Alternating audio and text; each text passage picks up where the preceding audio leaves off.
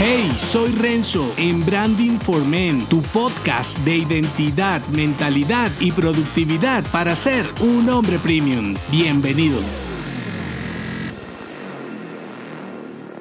Con esta reflexión bonus me despido por el momento. Si te gustó esta temporada, házmelo saber en las valoraciones de Apple Podcast o en los comentarios de este episodio. No olvides suscribirte al programa si aún no estás. Es gratis para escuchar los más de 170 episodios actuales y los que vendrán. Nuevamente, gracias por estar allí. Y antes de irme, como ya es habitual en los cierres de temporada, te comparto una de mis reflexiones más leídas de Branding Insight. Dice así, la oscuridad del hombre común. Moverte con los patrones de tu entorno tiene ventajas, sin embargo, puedes arrepentirte de su confort. En cualquier cosa que lees de desarrollo personal, liderazgo y motivación, parece que formar parte del clan de los hombres ordinarios es lo peor. Y es que en medio de un bombardeo de mensajes, incluidos los míos, para salirte del rebaño, buscar un distintivo, conseguir tu misión imposible, puedes ofuscarte y pensar que entonces es obligatorio ser un hombre raro para llamar la atención con tu marca personal. Nada más lejos de la realidad, resulta que ser común es la opción por default. Es decir, no te preocupas por el significado de lo que haces, sigues un guion que te hace sentir cómodo y te conformas con tu vida y los resultados que obtienes con tu esfuerzo, descanso y ocio. Vivir en la oscuridad es subjetivo porque si estás contento con tu rendimiento, los que vivimos en la oscuridad somos todos los hombres que pensamos diferente a ti. Así que antes de odiarme, hazte las siguientes preguntas. La primera, ¿vives en incongruencia? Aclaro, el problema no es ser un hombre ordinario. Sin hombres comunes, los tipos raros no seríamos tan raros. El problema es que quieras y esperes resultados extraordinarios siendo y haciendo lo de un tipo promedio. Allí es donde está la incoherencia. Una contradicción que se manifiesta con frustración, odio a tu entorno, críticas a todo lo que no se parece a ti, fanatismo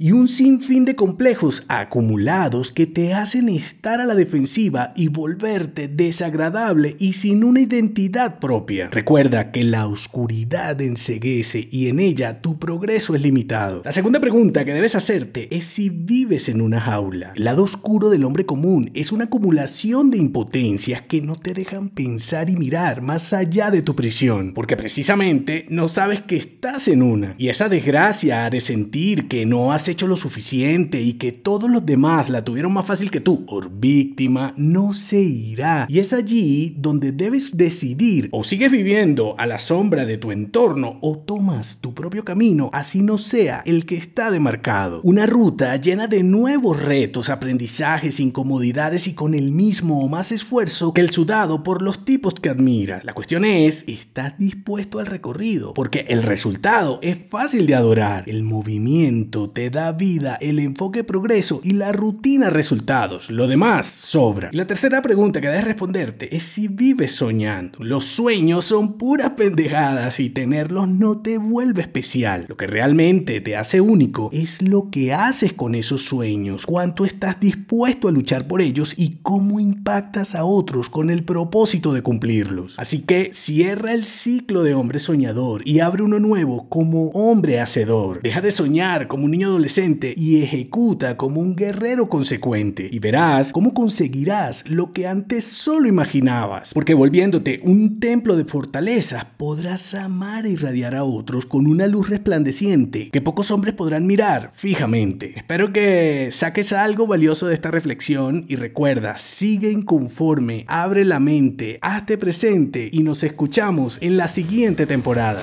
Si te gustó este episodio, únete a mi clan en renzodangelo.me. Hasta la próxima.